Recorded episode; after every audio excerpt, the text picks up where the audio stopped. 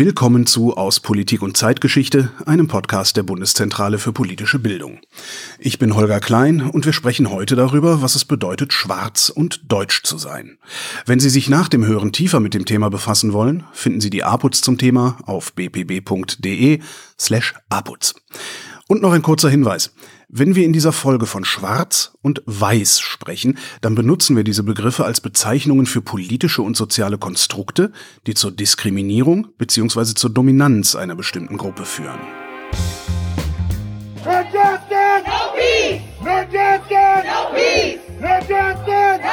2020 wurde in Minneapolis der Afroamerikaner George Floyd von einem weißen Polizisten getötet. Die Protestwelle, die darauf folgte, schwappte bis nach Deutschland. Auch hier bei uns hat die Bewegung Black Lives Matter den Blick auf antischwarzen Rassismus gelenkt, eine Auseinandersetzung, die lange ausgeblieben war. Und auch die jahrhundertelange Geschichte schwarzer Menschen in Deutschland wird bis heute oft ausgeblendet. Dabei leben in Deutschland rund eine Million schwarze Menschen und das teilweise seit mehreren Generationen. Trotzdem werden sie im Alltag mitunter gefragt, wo sie denn eigentlich herkommen. Dabei sollte es inzwischen eine Selbstverständlichkeit sein, schwarz und deutsch zu sein. Was bedeutet es also, schwarz und deutsch zu sein? Darum geht's in dieser Folge. Zusammen mit der Historikerin Julia Roos schauen wir auf die Geschichte schwarzer Menschen in Deutschland. Ich denke, es gibt verschiedene Schichten von Vergessen. Wir haben die Kolonialverbrechen, die Genozid an den Herero und Nama im frühen 20. Jahrhundert lange Zeit nicht wirklich bearbeitet.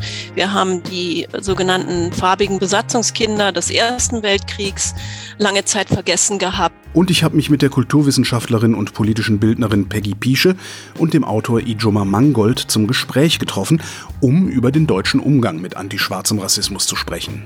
Ich selber zumindest glaube nicht, dass ich mein eigenes Leben besser begreife, wenn ich es vor allem und in erster Linie unter dem Gesichtspunkt betrachte, dass ich schwarz bin. Rassismus ist auf einer strukturellen Ebene etwas, was uns alle betrifft und da können wir auch alle, wo wir sind, können wir schauen und können einwirken, wie Ungleichheiten strukturiert sind und wie sie sich unterschiedlich auch auswirken.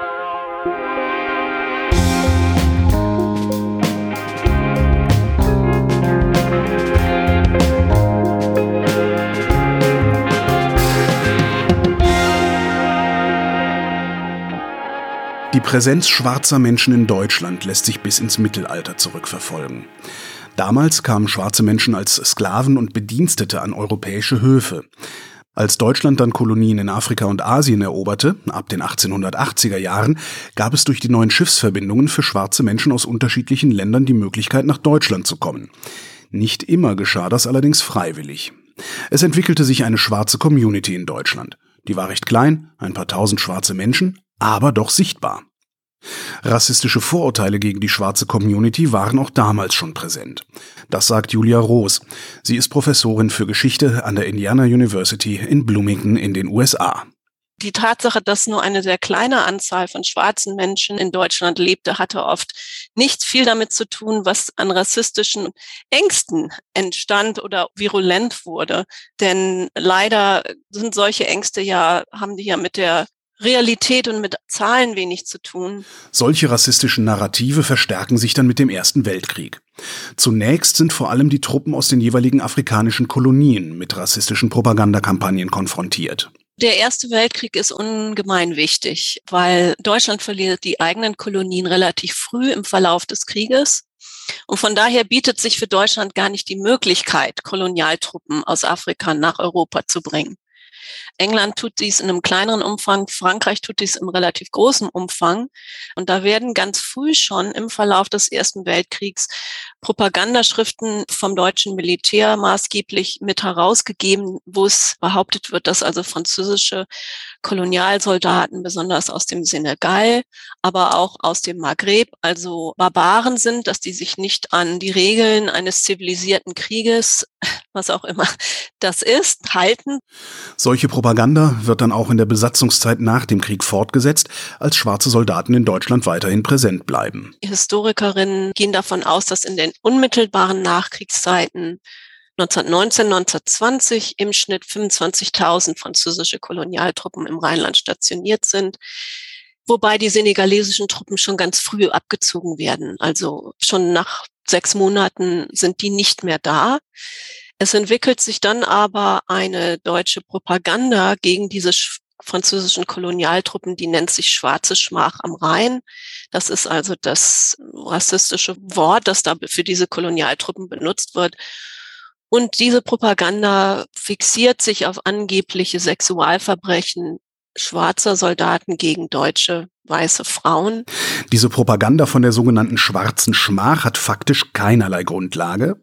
Im Gegenteil. Tatsächlich gibt es Statistiken, die zeigen, dass weiße alliierte Soldaten, darunter auch amerikanische alliierte Soldaten, sich durchaus weniger zivil verhalten haben. Aber diese Informationen geraten nicht an die Öffentlichkeit.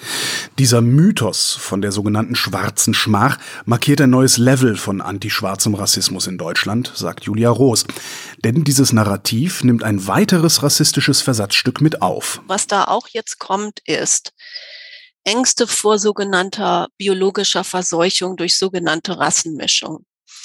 Und das hat eine Vorgeschichte in den deutschen Kolonien, denn in den Jahren vor dem Ersten Weltkrieg werden in einer Reihe deutscher Kolonien neue Gesetze erlassen. Das sind koloniale Gesetze, also die verbieten Ehen zwischen Schwarzen und Weißen. Also weiße Siedler sollen indigene Frauen nicht heiraten. Kinder aus solchen Verbindungen sollen keine Deutsche sein.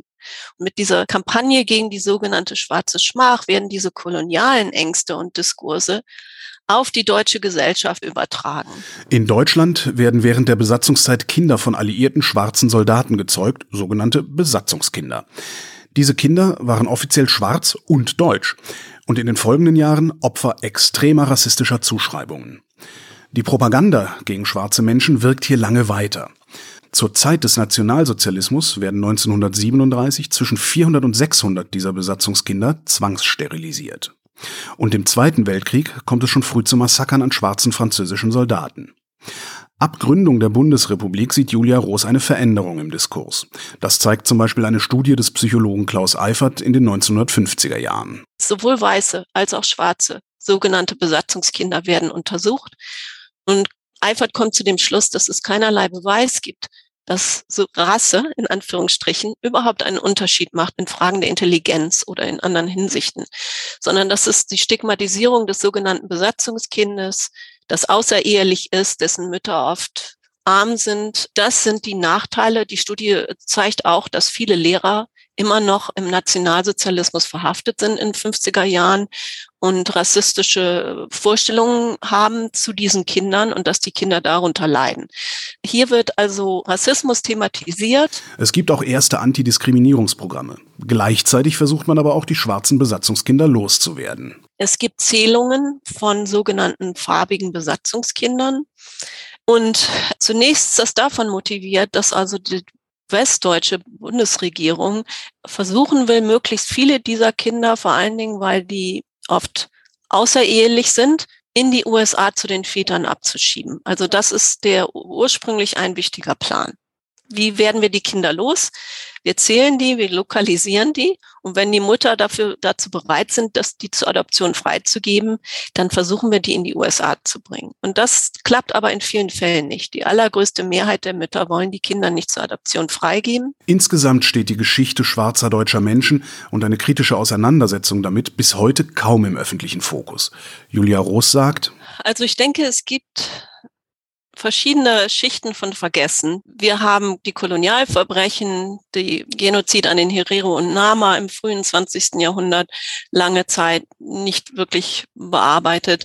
Wir haben die sogenannten farbigen Besatzungskinder des Ersten Weltkriegs lange Zeit vergessen gehabt. Und dann haben wir die zweite Generation sogenannter farbiger Besatzungskinder, die nach dem Zweiten Weltkrieg geboren wurden und die ja dann auch ab den 60er, 70er Jahren als erfolgreich integriert galten. Und da ist auch die Geschichte im Grunde genommen nur sehr unvollkommen lange Zeit bekannt gewesen. Für dieses Vergessen oder Ausblenden schwarzer Geschichte in Deutschland sieht Julia Roos historisch klare Gründe. In der frühen Bundesrepublik wollte man gerne glauben, dass Deutschland ja keine schreckliche Kolonialgeschichte hat. Denn der Holocaust an den Juden war unbestreitbar und hat auch viele Menschen entsetzt, innerhalb und außerhalb Deutschlands. Und liberale Deutsche, oft auch durchaus fortschrittliche Deutsche, hofften, dass man jetzt durch die Integration, die erfolgreiche Integration der sogenannten farbigen Besatzungskinder des Zweiten Weltkriegs, Deutsche zu Toleranz erziehen könnte. Dass Deutschland also hier eine Chance hatte, die deutsche Gesellschaft zu demokratisieren und der Welt auch zu demonstrieren, wir sind nicht mehr alle Nazis. Das hieß aber, man konnte nicht zu genau hingucken, was war im, im, Kolonialreich passiert oder was ist denn mit den farbigen Besatzungskindern des Ersten Weltkriegs passiert. Schwarze deutsche Geschichte ist offenbar immer noch kein Teil unserer kollektiven Erinnerung, bis in die Gegenwart. Aber wie sieht diese Gegenwart für schwarze Menschen aus? Anti-schwarzen Rassismus gibt's auf jeden Fall immer noch. Er ist Teil schwarzer deutscher Lebensrealität. Das wurde vor kurzem im Afrozensus festgestellt. Der Afrozensus ist die erste umfassende Studie, die gezielt die Lebensrealität schwarzer, afrikanischer und afrodiasporischer Menschen in Deutschland untersucht. 97,3 Prozent der Befragten geben an, dass sie Diskriminierung erleben. Bei fast der Hälfte der Teilnehmenden passiert das oft oder sehr häufig. Wie Diskriminierung den Alltag schwarzer Menschen prägt, wie der antirassistische Diskurs heute geführt wird und wie er sich entwickeln sollte, darüber habe ich mit Peggy Piesche und Ijoma Mangold gesprochen. Peggy Piesche arbeitet für die Bundeszentrale für politische Bildung in Gera und leitet dort den Fachbereich Politische Bildung und plurale Demokratie. Ijoma Mangold ist Autor und kulturpolitischer Korrespondent der Zeit.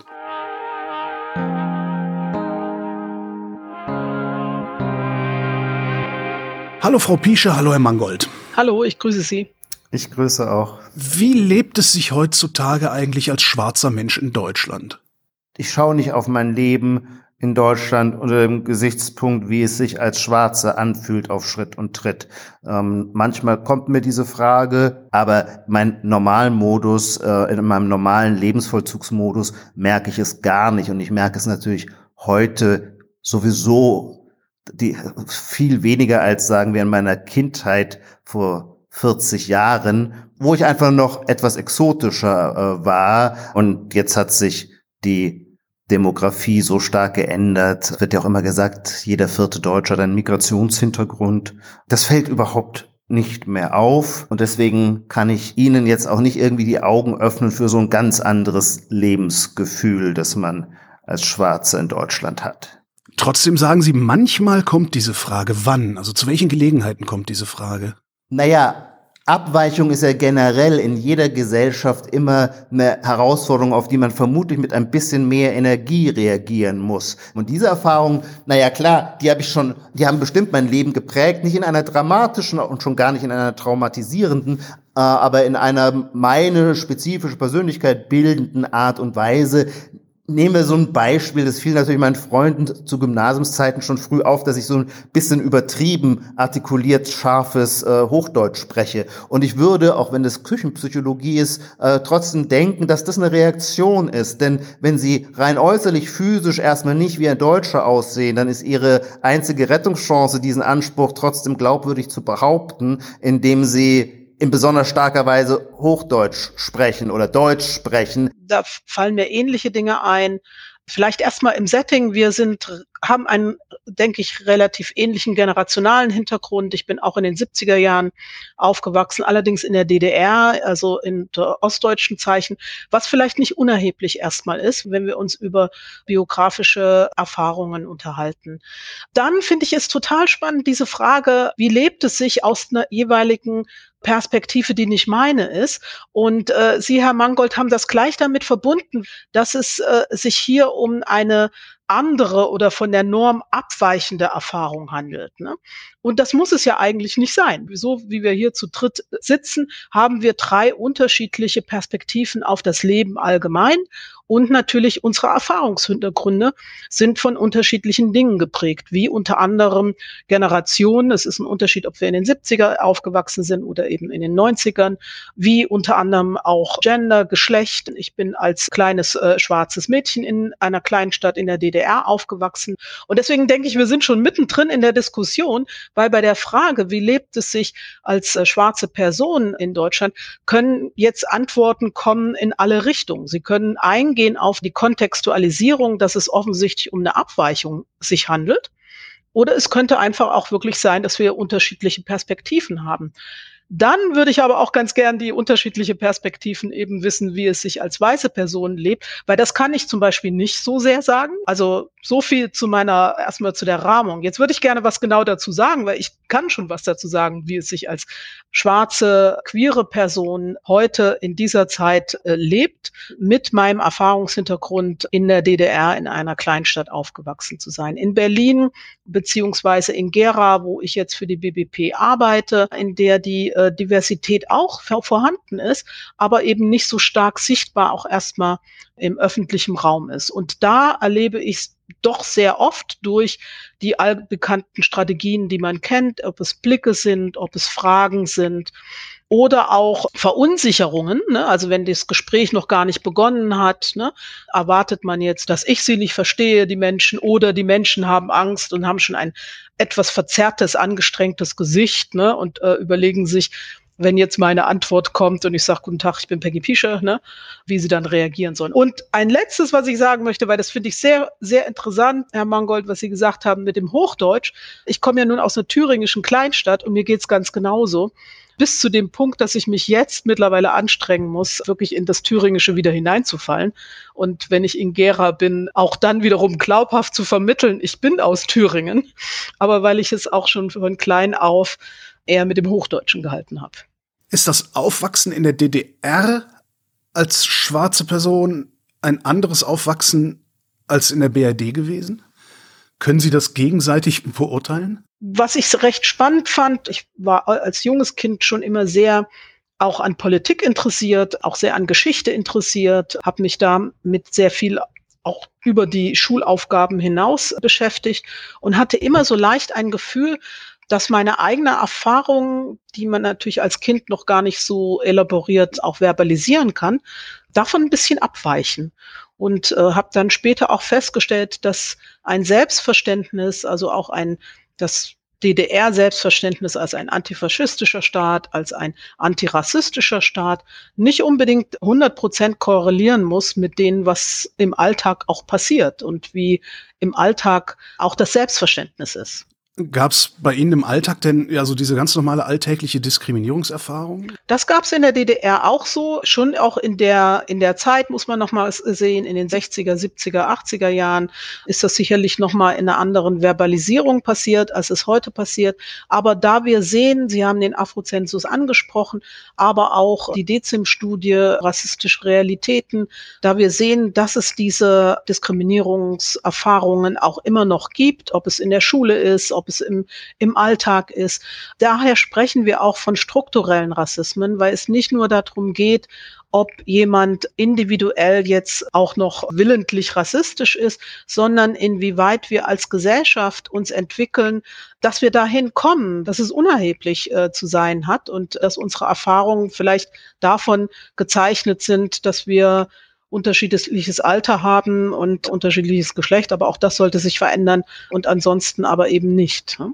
Ich weiß gar nicht, ob das meine Wunschvorstellung ist, eine Gesellschaft, in der die Unterschiede gar nicht mehr auffallen oder keine Rolle spielen. Ich glaube sowieso, dass die, dass Gesellschaft immer nichts anderes als Differenz ist. Also, das ist quasi, ich bin ja eher ein Gegner jedes Identitätsdenkens und deswegen würde ich die Differenz so stark machen und habe überhaupt nichts dagegen, ähm, dass zum Beispiel wenn jemand exotisch aussieht, das von anderen wahrgenommen wird. Also die Unterdrückung eines solchen Reaktionsimpulses erschien mir fast eher wie etwas Künstliches, zumal ich mich dann Sie haben das Stichwort struktureller Rassismus gebraucht, ein Begriff, mit dem ich mich tatsächlich viel schwerer tue, weil ich mich ja dann selber auch auf die Seite des Rassismus einordnen müsste. Denn ich kenne das von mir selber auch. Meine erste Reaktion auf Abweichung, und ich würde jetzt mal ein anderes Wort für Abweichung gebrauchen, nämlich Individualität.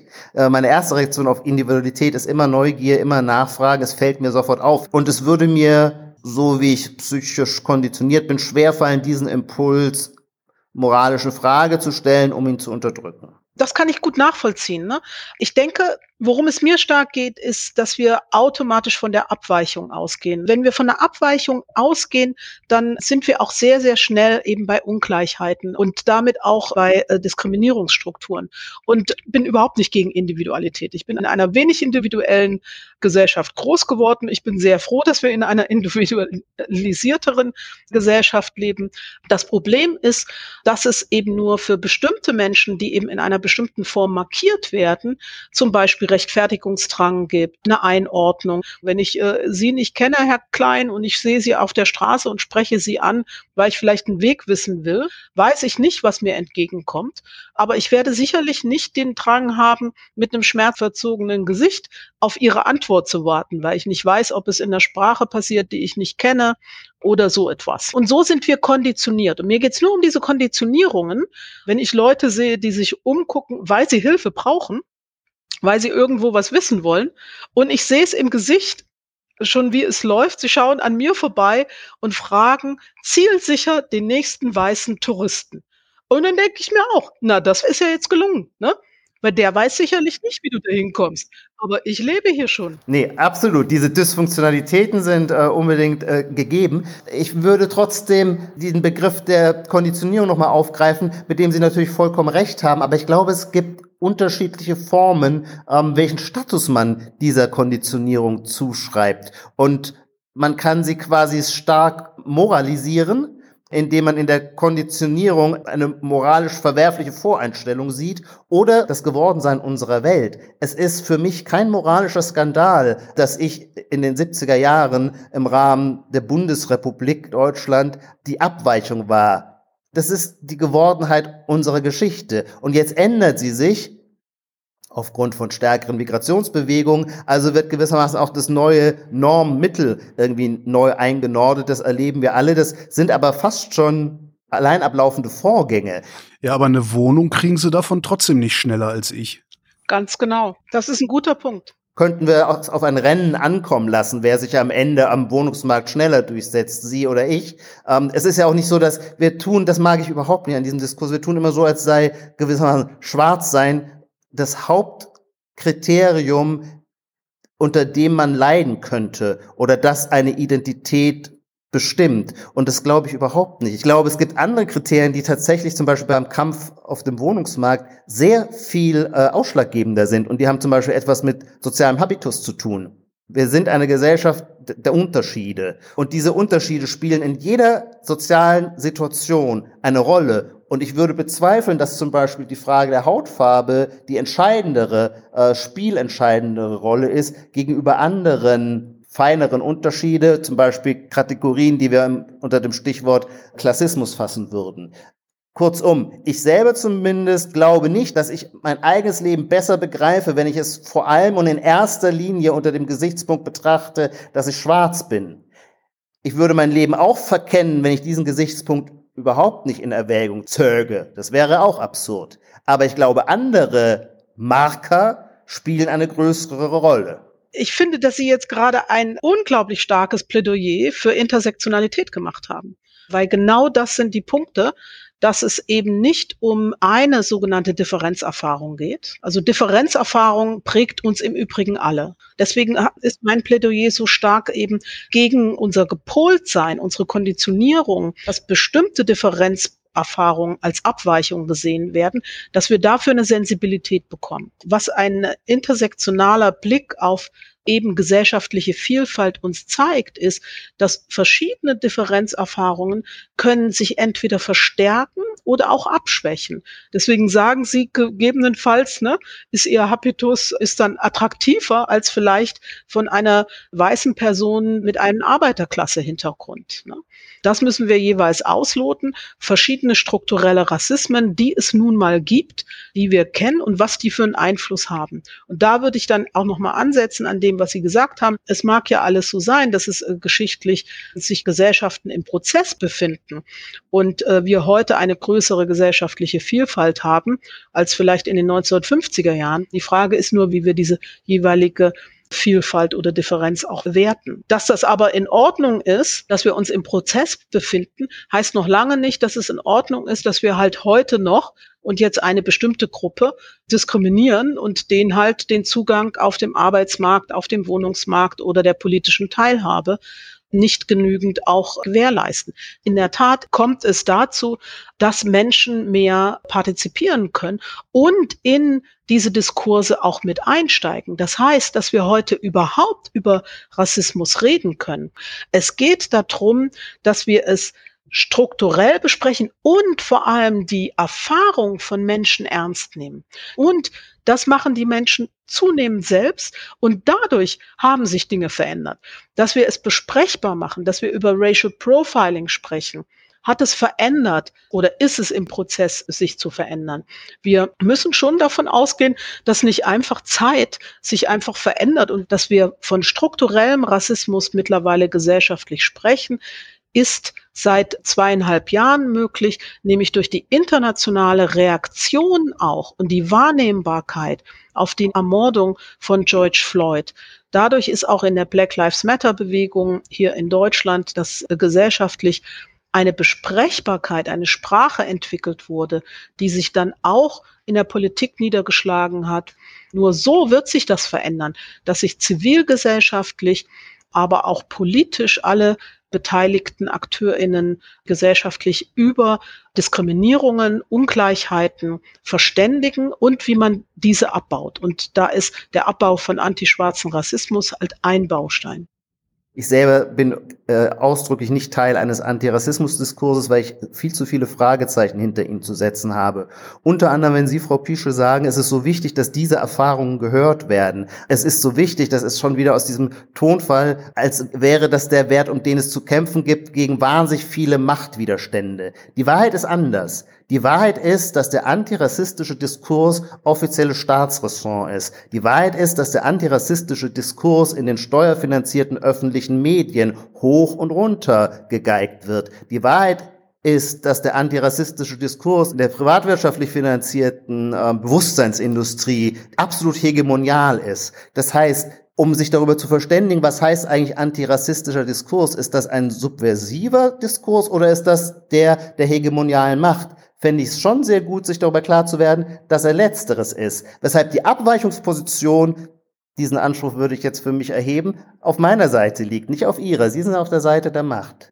Auch, auch das Medium, für das wir jetzt arbeiten, wird, glaube ich, wenn ich das nicht völlig falsch sehe, ist ja, wird ja aus Steuermitteln bezahlt. Das heißt, wir haben, würde ich sagen, nicht ein Defizit in der äh, Bewusstheit im antirassistischen Diskurs auf Seiten staatlicher Institutionen. Ich finde es nicht hilfreich, dass wir mittlerweile in einem Diskursfeld leben, wo Rassismus als die Hauptursache der Ungerechtigkeiten dieser Welt wahrgenommen wird. Wir haben eine Menschheitsgeschichte, die ist voll von Ungerechtigkeit und Rassismus spielt da eine traurige und schlimme Rolle, aber es spielt eine Rolle neben anderen. Und ich finde es nicht hilfreich, die gesamte äh, Weltgeschichte nur aus diesem Aspekt zu betrachten und zu erklären wenn ich einfach auf die Realität jetzt mal gucke, was spielt denn heute die Hauptrolle? Wir haben jetzt so einen Diskurs, weil das finde ich oft sehr, sehr ungerecht gegenüber äh, Leuten mit türkischem Migrationshintergrund. Die gelten schon gar nicht mehr als die ähm, Musterbeispiele für Diskriminierungserfahrungen. Also ich will sagen, klar, soziale Herkunft ist sehr viel entscheidender aus meiner Sicht als die Frage der Hautfarbe.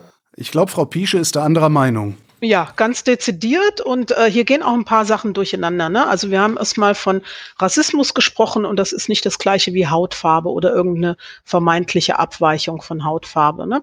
Wir sprechen von Rassismen, die äh, strukturellen Rassismen, die es natürlich auch gegenüber unterschiedlichsten Zuschreibungen gibt. Also da gibt es natürlich auch den antimuslimischen Rassismus, es gibt den Rassismus gegen Sinti und Roma und es gibt noch verschiedene andere Rassismen, ne?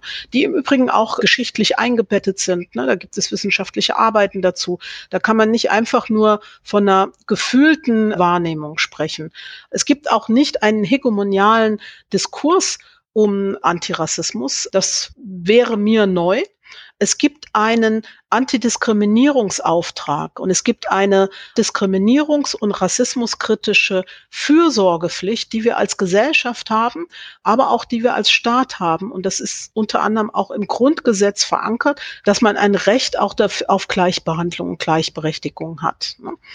Inwieweit es unterschiedliche Hierarchien gibt um Diskriminierungserfahrung, das ist immer wieder ein, ein wichtiger Punkt, ein Aushandlungsstreitpunkt. Aber da möchte ich einfach nochmal darauf verweisen, Herr Mangold, Sie haben am Anfang ein flammendes Plädoyer genau für Intersektionalität gehalten, auch wenn Sie es selber nicht so bezeichnen. Ne? Ungleichheitskategorien lassen sich nicht alleine voneinander trennen. Deswegen eine soziale Herkunft ist nicht abtrennbar von Geschlecht, ist nicht abtrennbar von sexueller Orientierung, von der Frage, ob jemand behindert wird oder nicht. All diese Dinge wirken gemeinsam zusammen. Deswegen ist es auch nicht so leicht zu sagen, na, da gibt's was anderes oder was Wichtigeres oder mindestens was daneben neben steht, neben Rassismus. Ne? Weil wenn wir sagen, soziale Herkunft ist ohne Rassismus zu denken, dann bedeutet es, wir reden nur über Menschen, die keine strukturelle Rassismuserfahrung machen in der sozialen Herkunft. Und ein letzter Gedanke dazu, warum uns kritische Wissenschaften das anbieten und sagen, wir können über strukturelle Rassismen, Ungleichheitserfahrungen in unserer Gesellschaft besser analysieren und auch besser verstehen, ist, dass genau das, was Sie sagen, Herr Mangold, im strukturellen Rassismus verankert ist. Der lässt sich nur verstehen, wenn wir verstehen, wie Feudalismus in Europa fungierte. Der lässt sich nur verstehen, wenn wir in den Amerikas, in Nordamerika uns anschauen, wie da in der Einwanderungsgeschichte auch genau der Klassenunterschied auch in weißen Gesellschaften stattgefunden hat und wie der Auswirkungen auf bestimmte Zuschreibungen auf dem Lande hatte. Ne? Also das sind nicht einfach nur Befindlichkeiten, sondern das sind einmal wissenschaftliche Arbeiten und zum Zweiten empirische Erfahrungen von 300 Jahren und länger. Was bedeutet das alles, was äh, wir jetzt besprochen haben, eigentlich für so jemanden wie mich ganz konkret? Folge ich Herrn Mangold, denke ich, naja, Rassismus, Hautfarbe ist sowieso gar nicht so sehr das Problem. Äh, folge ich Frau Piesche, sage, denke ich mir, äh, ja, Hautfarbe ist ein Riesenproblem, da muss ich an, an mir arbeiten, an der Gesellschaft arbeiten, an was arbeiten. Wie komme ich jetzt zum Antirassismus? Oder nochmal eins vorher gefragt, sollte ich da überhaupt hinkommen? Naja, das rundet vielleicht jetzt nochmal unseren Eingang ab. Bei Ihrer Eingangsfrage haben Sie sich selber nicht mitgenommen. Die Frage, wie ist eigentlich das Leben als ein schwarzer Mensch? War bereits eine Zuschreibung. Ich glaube, dass eine rassismuskritische Arbeit, eine Arbeit gegen Rassismen uns alle betrifft. Und das ist nicht nur die Arbeit von Menschen, denen diese Zuschreibungen widerfahren und dass die sich dann, die haben das Recht auch in einem Spektrum auch anderer Meinung zu sein. Und hier vertreten wir gerade innerhalb von einem Spektrum relativ stringent die Enden. In diesem Spektrum gibt es eine Multiplizität von Auffassungen und Perspektiven da drin. Wichtig ist es aber auch, dass es eben in diesem gesamten gesellschaftlichen Konglomerat auch weiße Perspektiven gibt. Ich darf also nicht nur mitreden, ich muss mitreden. Ja, unbedingt. Wir versuchen ja eine gemeinsame Gesellschaft zu sein. Ne? Gleichzeitig denke ich aber, wie gesagt, ähm, und dazu gibt es äh, äh, genügend Arbeiten, die uns das verdeutlichen.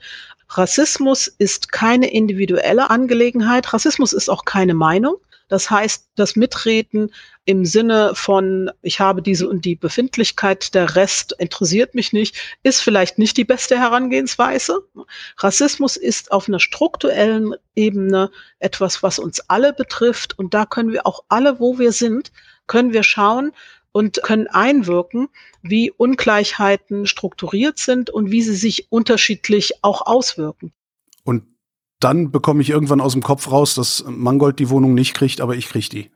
Naja, es wäre ja schön. Ich möchte schon gern in einer Gesellschaft leben, in der es in der Tat genuin möglich ist, dass die Wohnung nicht abhängig von bestimmten Ungleichheitserfahrungen, äh, Markierungen bestimmte Menschen nicht bekommen. Und damit wäre es dann auch aus ihrem Kopf. Da bin ich mit Frau Piesche einer Meinung. Das ist doch schön, dass wir einen Punkt haben, wo wir nicht differieren. Ich selber glaube, äh, dass ich so ein Problem mit dem antirassistischen Diskurs habe, weil er, der Begriff fiel hier noch gar nicht, das Ganze ist ja Teil einer Bewegung, die wir Identitätspolitik nennen. Und es geht sehr, sehr stark darin immer um Symbolhandeln, beziehungsweise um die symbolische Ordnung. Also um das, was man Sprache, was man Worte nennt. Also diese Gefahr, dass man durch die falsche Wahl des Wortes schon gleich eine traumatisierende Reaktion Reaktion triggern könnte, die Vorstellung, dass wir ein diskriminierungsfreies Vokabular quasi from the scratch neu entwerfen. All das hat für mich das Gefühl, eine Ausweichbewegung zu sein. Und wenn Sie mich fragen, wie wir dafür sorgen, dass alle die gleiche Chance am Wohnungsmarkt haben, dann würde ich einen ganz anderen Weg einschlagen. Nicht den über die Symbolordnung, nicht den über ähm, das Vokabular, äh, nicht den Weg, wo wir versuchen, jede Mikroaggression äh, auf die Waage zu legen, sondern im Gegenteil zu sagen, wo sind die Bildungschancen? Wie können wir die Bildungschancen verstärken? Wie können wir Leuten mehr Eigenverantwortung in die Hand geben? Wie können wir sie äh, selbst ermächtigen, zu besseren Ausbildungen zu kommen, Zugänge zu Universitäten oder zum Arbeitsmarkt zu haben? Denn das sind in Wahrheit die harten Kriterien und die entscheidenden Schlüsselqualifikationen, die dann dazu führen, ob jemand eine Wohnung bekommt oder nicht. Ich stimme Ihnen auch vehement zu. Es geht darum, Menschen größere Partizipationsmöglichkeiten äh, zu gewährleisten, dass sie äh, an Bildungsprozessen besser teilhaben können.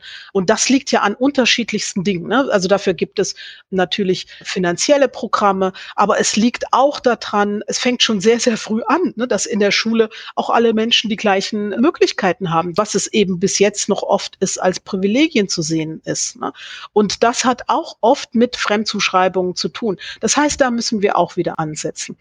Wir haben im Moment leider ne, diesen, diesen Trend, dass wir sagen, es geht hier um ein ausschließliches intellektuelles Debattieren. Ne? Dem würde ich in dem auch nicht so zustimmen wollen. Auch hier haben wir einen langen historischen Prozess, dass wir uns heute so unverbindlich und dann aber trotzdem auf Augenhöhe mit unserem Namen ansprechen können, eine bestimmte Wertschätzung damit verbinden können und auch einen Respekt füreinander haben. Dafür haben Menschen gekämpft. Ansonsten wären wir bereits in einer bestimmten Markierung miteinander angesprochen worden. Bestimmte Leute hätten gar keine Ansprache verdient. Ne? Auch all das ist geschichtlich eingebettet. Also insofern denke ich, können wir auch bestimmte Kämpfe aushalten Aushandlungskämpfe, die stattfinden und die auch immer Bildungsprozesse sind. Dafür brauchen wir Sprachen. Es ist halt für die Mehrheitsgesellschaft oft nicht so gut aushaltbar, dann zu sagen, ups, jetzt weiß ich gar nicht mehr, was ich sagen soll. Das geht mir am Tag 20, 30 Mal. Wir alle sind davon betroffen. Aber es wird stattfinden. Und das ist auch gut so. Peggy Piesche und Ijuma Mangold, vielen Dank.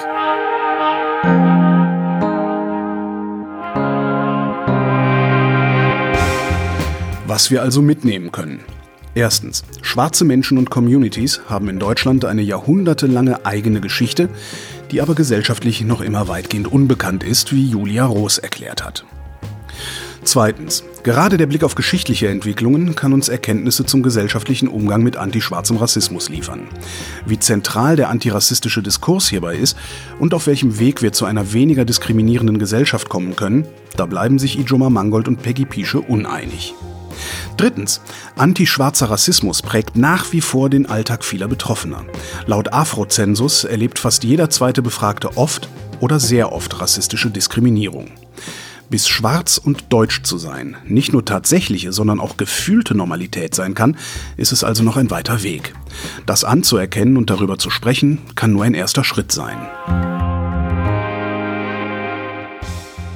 Das war aus Politik und Zeitgeschichte. In der APUZ zum Thema Schwarz und Deutsch finden Sie einen Text von Julia Roos und ein Interview mit Ijoma Mangold. Außerdem gibt es darin Beiträge von Robbie Aitken, Marit Ifeoma Kupka, Patrice Putrus und Katharina Warda und einen Überblick zum Afrozensus. Den Link zur Ausgabe finden Sie in den Show Notes. Und ebenfalls in den Show Notes verlinkt ist die APUZ zum Thema Identitätspolitik. Der APUZ Podcast geht jetzt erstmal in Staffelpause. Neue Folgen gibt's ab März 2023. Bis dahin freuen wir uns natürlich über Feedback. Fragen, Lob, aber auch Kritik können Sie uns schicken an aputz.bpb.de. Ich bin Holger Klein und ich danke für die Aufmerksamkeit.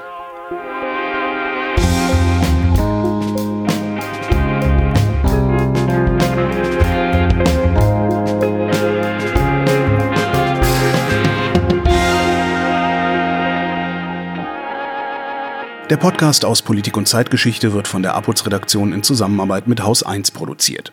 Redaktion für diese Folge Gina Enslin, Julia Günther, Ann-Sophie Friedel, Sascha Kneip und Johannes Piepenbrink. Schnitt Oliver Kraus, Musik Joscha Grunewald, Produktion Haus 1 und am Mikrofon war Holger Klein. Die Folgen stehen unter der Creative Commons Lizenz und dürfen unter Nennung der Herausgeberin zu nicht kommerziellen Zwecken weiterverbreitet werden.